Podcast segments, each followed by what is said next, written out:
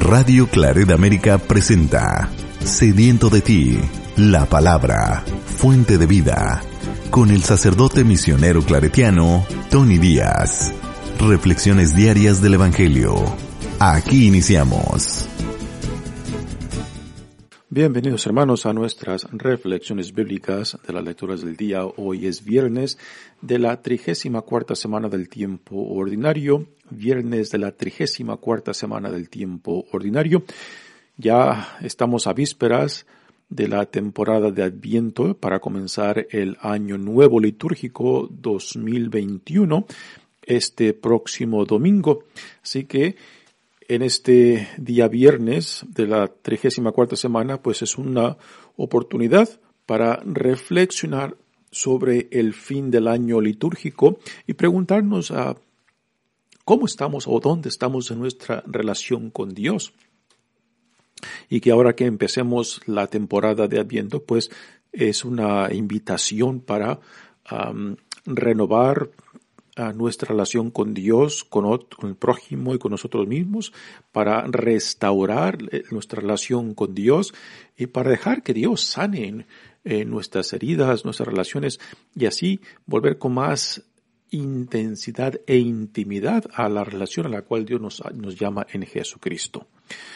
Muy bien, empezamos la, la lectura de, las, lecturas de hoy, la, primera que viene del libro de Apocalipsis, capítulo 20, versículos 1 al 4 y 11 hasta el capítulo 21, versículo 2. Yo, Juan, vi un ángel que bajaba del cielo con la llave del abismo y una gran cadena en la mano el ángel sujetó al dragón, la serpiente antigua, que es el diablo o Satanás, y lo encadenó durante mil años. Lo arrojó al abismo, lo encerró y puso un sello para que ya no pudiera engañar a los pueblos hasta que pasaran mil años. Después de esto, es necesario que lo suelten un poco de tiempo Vi también unos tronos donde se sentaron los encargados de juzgar. Vi además vivos a los que habían sido sacrificados por dar testimonio de Jesús y proclamar la palabra de Dios, y a todos los que no adoraron a la bestia ni a su estatua. No se, no se dejaron poner su marca en la frente ni en la mano. Estos revivieron y reinaron con Cristo durante mil años. Vi después un trono brillante y magnífico, y al que estaba sentado en él. El cielo y la tierra desaparecieron de su presencia sin dejar rastro.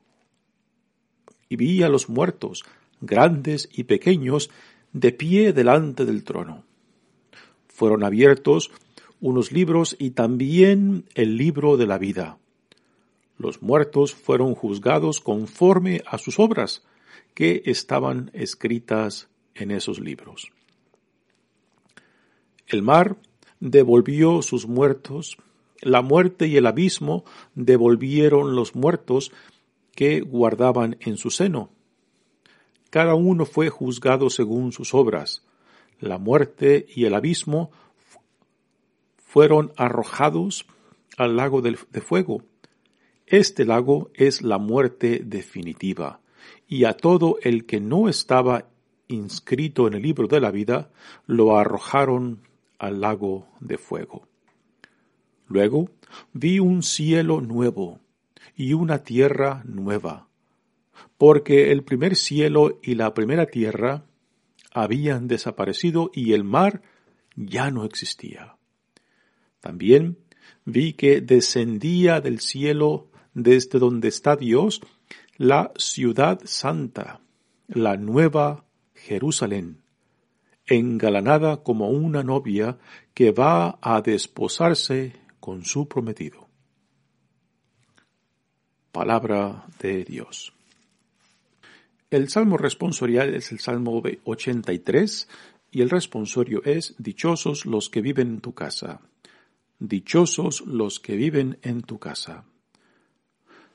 Anhelando los atrios del Señor se consume mi alma. Todo mi ser de gozo estremece, y el Dios vivo es la causa. Hasta el gorrión encuentra casa, y la golondrina un lugar para su nido, cerca de tus altares, Señor de los ejércitos, Dios mío. Dichosos los que viven en tu casa, te alabarán para siempre. Dichosos los que encuentran en ti su fuerza, pues caminarán cada vez con más vigor. Dichosos los que viven en tu casa. El Evangelio de hoy viene de Lucas capítulo 21 versículos 29 al 33.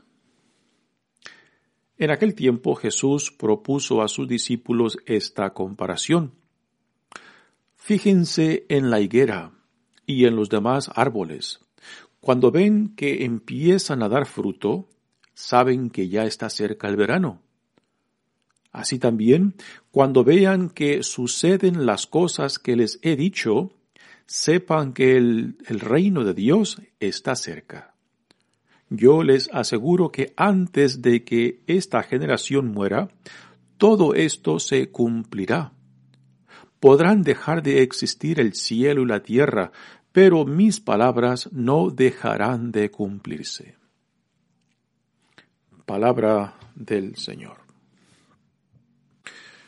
Pues muy bien, hemos escuchado en las, tanto en la primera lectura como en el Evangelio de hoy, temas de de juicio, temas del fin de los tiempos, eh, lo cual es muy propicio para el fin del año litúrgico nuestro.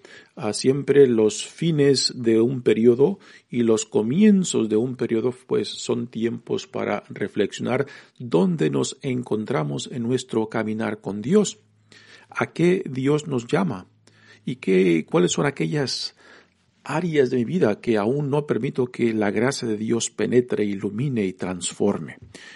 Así que hoy viernes de la trigésima cuarta semana de tiempo ordinario que ya cierra el año litúrgico 2020, pues nos invita, nos invita para que al comenzar la temporada de Adviento este domingo entrante, pues em, eh, entremos con un deseo de renovar nuestras vidas, de, de sanar nuestra relación tanto con Dios, con el prójimo y con uno mismo, eh, para que nuestro caminar en Cristo pues sea eh, un, una invitación a la renovación, un llamado al, a recomprometernos y en cierta manera también para sacudirnos, despolvarnos de todo aquello que nos impide, impida vivir en la libertad de los hijos de Dios.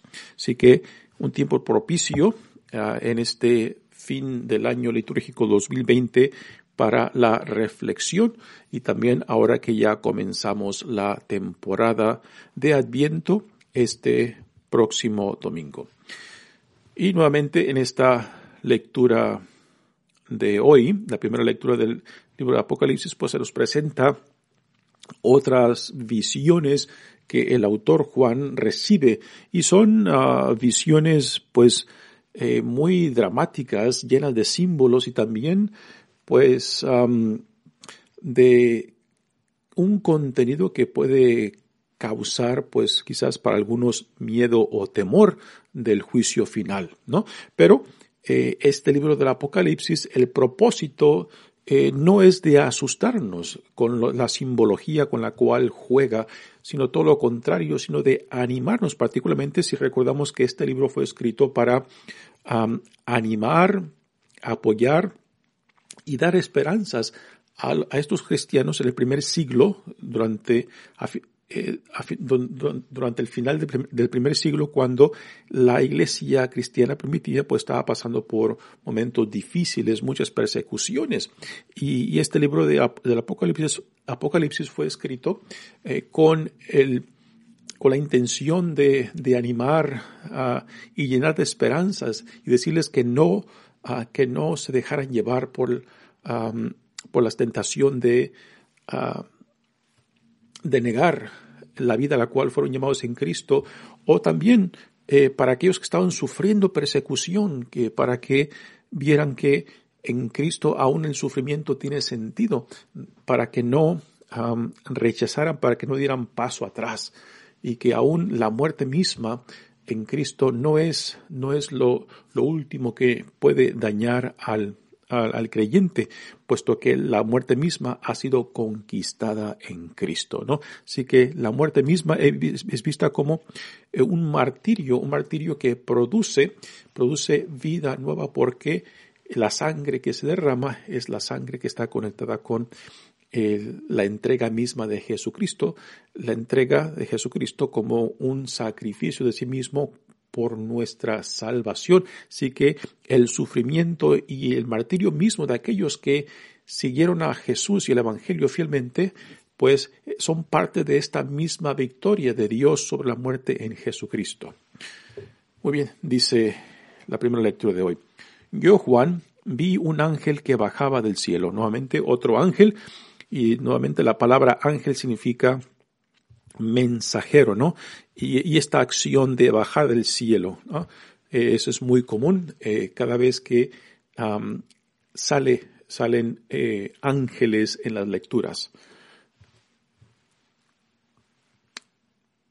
El ángel que bajaba del cielo con la llave del abismo. Y aquí se nos introduce un tema muy interesante. El ángel viene con una llave y va hacia el abismo. El abismo es un lugar subterráneo.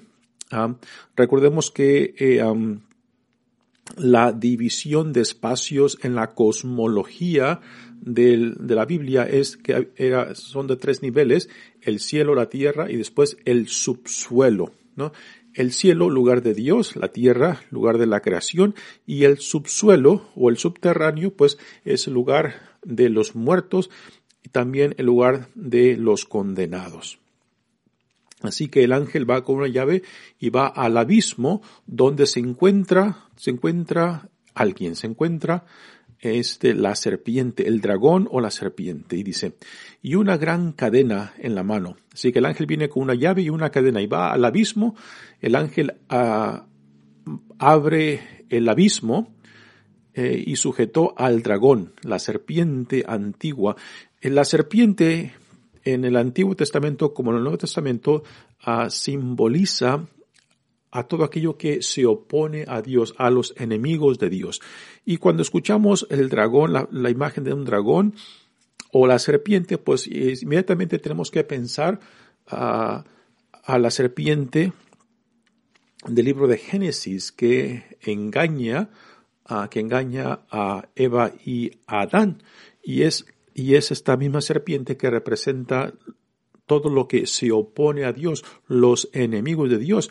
Y también este, esta serpiente que se encuentra en el abismo también representa el lugar de los ejércitos que forman parte de, del enemigo de Dios, Satanás o el demonio, ¿no? el cual lleva diferentes nombres la serpiente antigua que es el diablo o Satanás, y lo encadenó durante mil años. Este mil años eh, no debe tomarse literalmente. cada vez que salen números en la Sagrada Escritura, eh, siempre deben de tomarse eh, simbólicamente, porque casi siempre representa algo más que el, simplemente, que el simple número.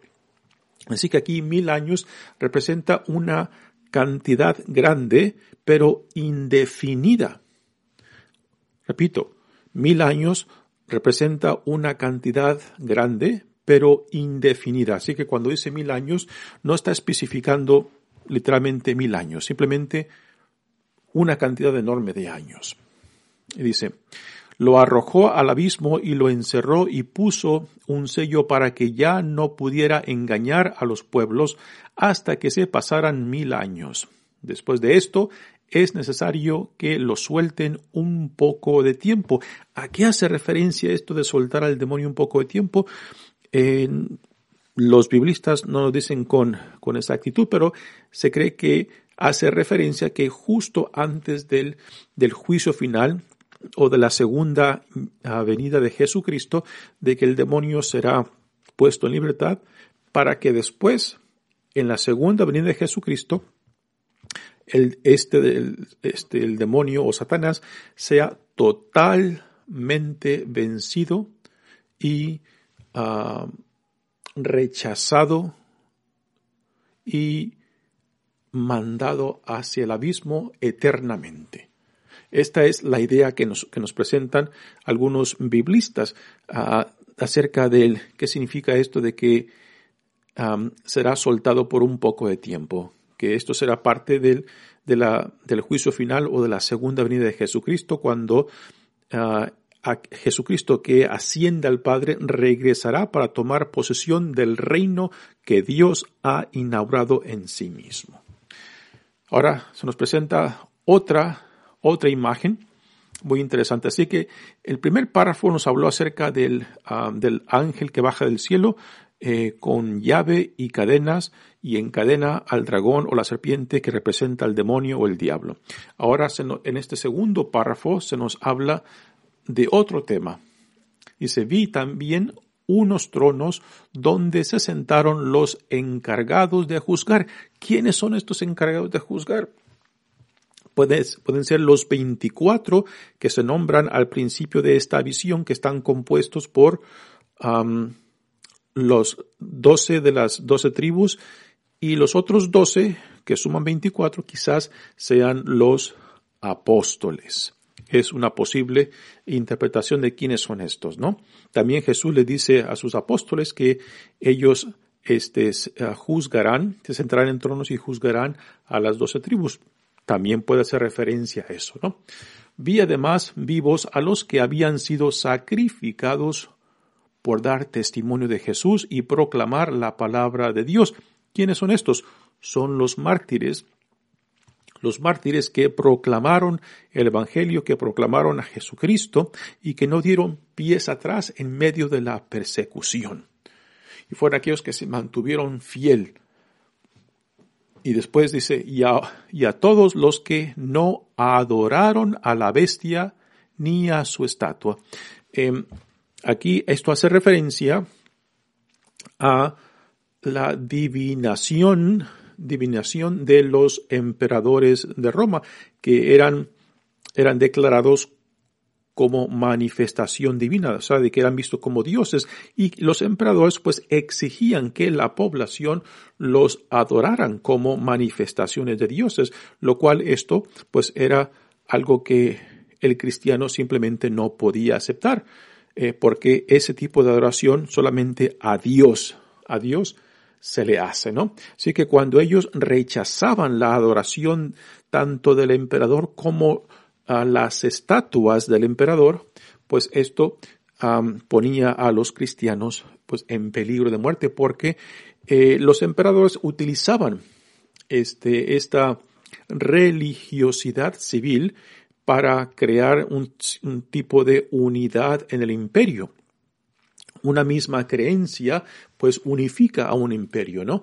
Y gente o pueblos que rechazaba la adoración del emperador o de la imagen del emperador, pues eran vistos como rebeldes o traidores del imperio.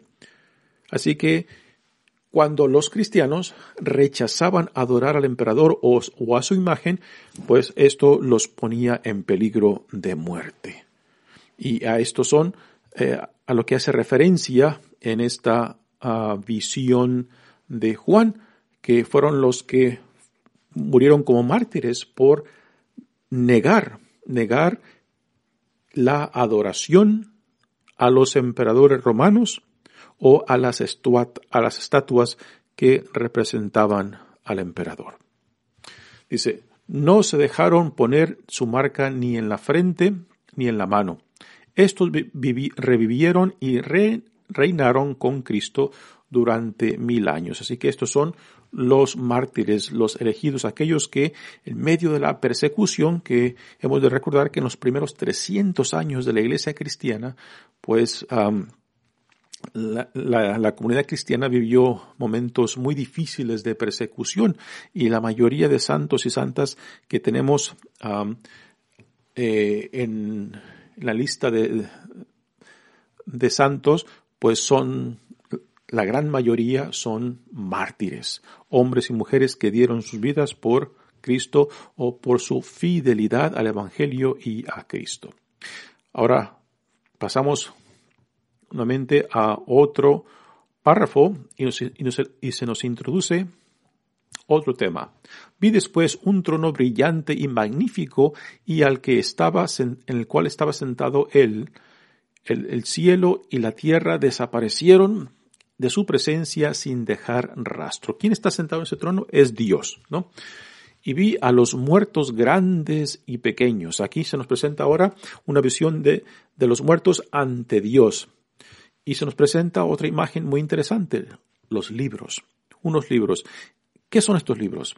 Son los libros en los cuales están registrados las vidas de los que son parte de la del reinado de Dios, o sea, del pueblo de Israel. Y esta imagen se nos la encontramos en el libro del Éxodo, ah, donde hace referencia por primera vez a estos libros donde se van ah, registrando las vidas, ah, o sea, y por registro hace referencia a cómo se vive la alianza, si se vive con fidelidad o con rechazo. Si es con fidelidad, entonces los nombres de las personas son inscritos en este libro y forman parte de la ciudadanía del reino, ah, de la alianza. Y si, y si son renegados o rechazan la vida a la cual Dios los llama por medio de la alianza, entonces sus nombres son borrados, lo que significa que son eh, removidos del reinado de Dios.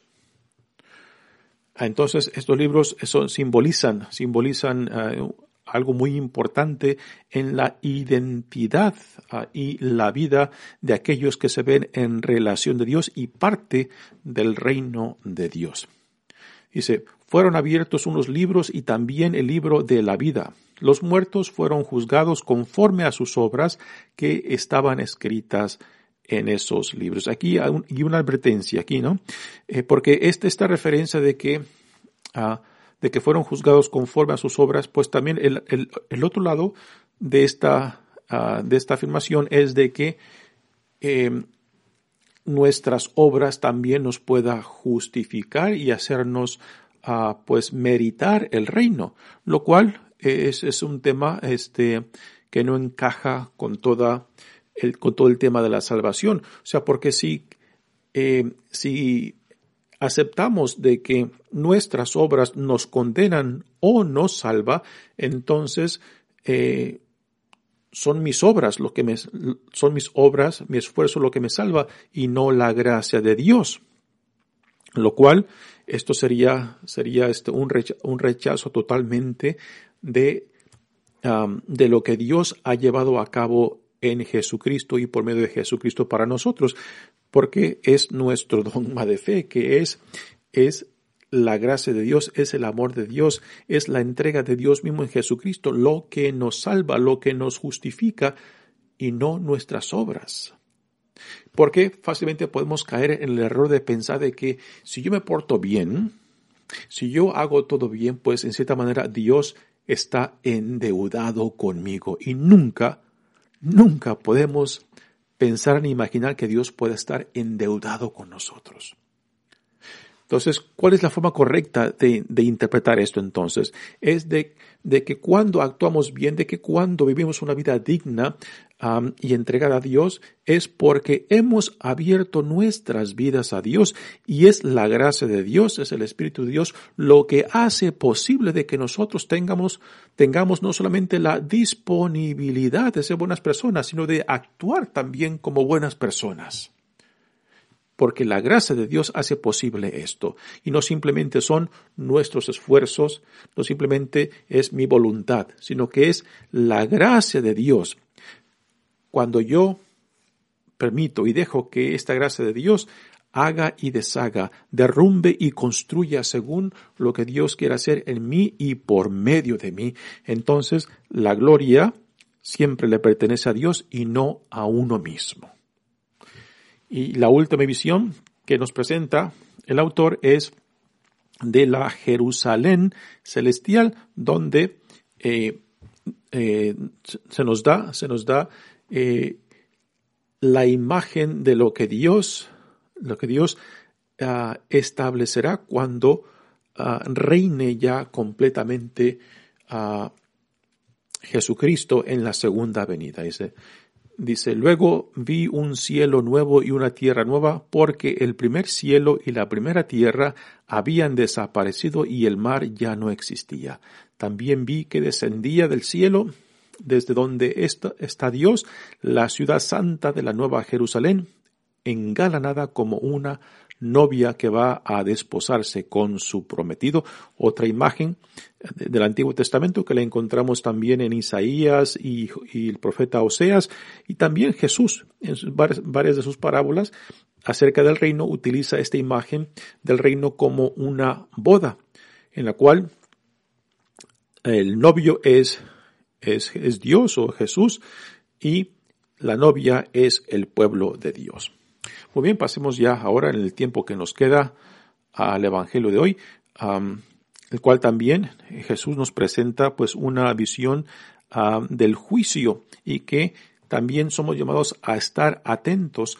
Este, también Jesús, Jesús en este, en este evangelio pues utiliza varios, varios símbolos, lo cual inmediatamente nos tiene que recordar de, no tomar estos símbolos literalmente, sino que buscar el significado detrás de esta simbología, porque cuando tomamos este, estas palabras literalmente, pues nos metemos en problemas al querer determinar algo que solamente le pertenece a Dios y no a nosotros. De cuándo y cómo el día del juicio, el fin del tiempo, la segunda venida de Jesús vendrá. Esta es decisión de Dios y solamente le pertenece a Dios. Y cuando nosotros queremos quitarle esto a Dios es cuando creamos problemas, creamos miedo y temor en la gente de algo que no nos pertenece. Dice Jesús en el Evangelio de hoy, en aquel tiempo Jesús propuso a sus discípulos esta comparación. Fíjense en la higuera y en los demás árboles, cómo ven, cuando ven que empiezan a dar fruto, saben que ya está cerca el verano. Así que Jesús eh, ya desde el principio de este capítulo 21 le está dando muchas advertencias de cómo estar preparados, de que sepan leer la situación de los tiempos e interpretar los tiempos, eh, lo cual a últimas nos viene, nos viene recuerdo Jesús de que de estar siempre alertas, despiertos y viviendo nuestras vidas a conciencia, ¿no? Para que la venida de Jesús no nos, no nos este, encuentre dormidos, o distraídos o simplemente eh, olvidados de la vida a la cual Dios nos ha llamado en Jesucristo. Así que Jesús los está llamado, los está advirtiendo para que no, no se dejen distraer, para que no se dejen confundir, para que no ah, se dejen llevar hacia personas que quieren usurpar la decisión de Dios o quieran engañar a los elegidos de Dios. Y, esto se requiere, pues, este, este cultivo de la relación con Dios, con el prójimo, con uno mismo, de estar, de estar constantes en cómo, constantes a la vida en la cual somos llamados en Jesucristo, constantes a los valores del reino, el amor, la compasión, la misericordia, la justicia de Dios, ¿no? Y que cuando uno se mantiene ocupado y comprometido en esta vida a la cual Dios nos llama, entonces no hay por qué temer cuándo y cómo Dios regrese en esta venida así, nos encuentra ocupados en lo que es parte nuestra, en lo que es nuestra responsabilidad, en lo que encaja dentro del llamado que hemos recibido. Si Dios nos encuentra viviendo, trabajando y esforzándonos por vivir eh, tanto en nuestra vida personal como en la vida comunitaria, como en la vida en relación a otros, eh, según los principios del reino, pues no hay motivo ni causa para estar tensos o preocupados o, con miedo. Nuestro Dios es un Dios de compasión y misericordia. Y mientras nosotros vivamos la vida a la cual somos llamados en Jesucristo, pues no hay por qué temer. Así que esta es la advertencia de Jesús a sus discípulos, es acerca de que manténganse alertas, manténganse despiertos. Eh, ¿Cómo y cuándo va, a ser este regreso, este juicio final? Esa es responsabilidad de Dios, es un rollo de Dios y solamente le pertenece a Él. No podemos usurpar y quitarle esta decisión porque le pertenece a Dios. Lo nuestro, lo nuestro es la fidelidad, lo nuestro es la entrega, lo nuestro es la hermandad, lo nuestro es el amor, la compasión, la misericordia, la justicia de Dios. Eso es lo nuestro. Y mientras nos mantengamos ocupados viviendo y cultivando esto, venga cuando venga el Señor, que nos encuentre produciendo frutos del reino. Y dichosos aquellos que cuando Dios decida regresar cuando Él quiera, pues nos encuentre produciendo estos frutos del reino en nuestras vidas, en nuestras relaciones, en nuestros valores, en nuestras prioridades de vida, a lo que le damos tiempo, energía y recursos. Ahí se manifiestan no solamente los valores del reino, sino también la visión de Dios que en la cual vivimos. Muy bien, hermanos, mi nombre es Padre Tone Díaz, misionero claretiano. Que Dios los bendiga. Radio Claret América presentó Sediento de ti, la palabra. Fuente de vida, sus comentarios son importantes. Contáctenos en radioclaredamerica.gmail.com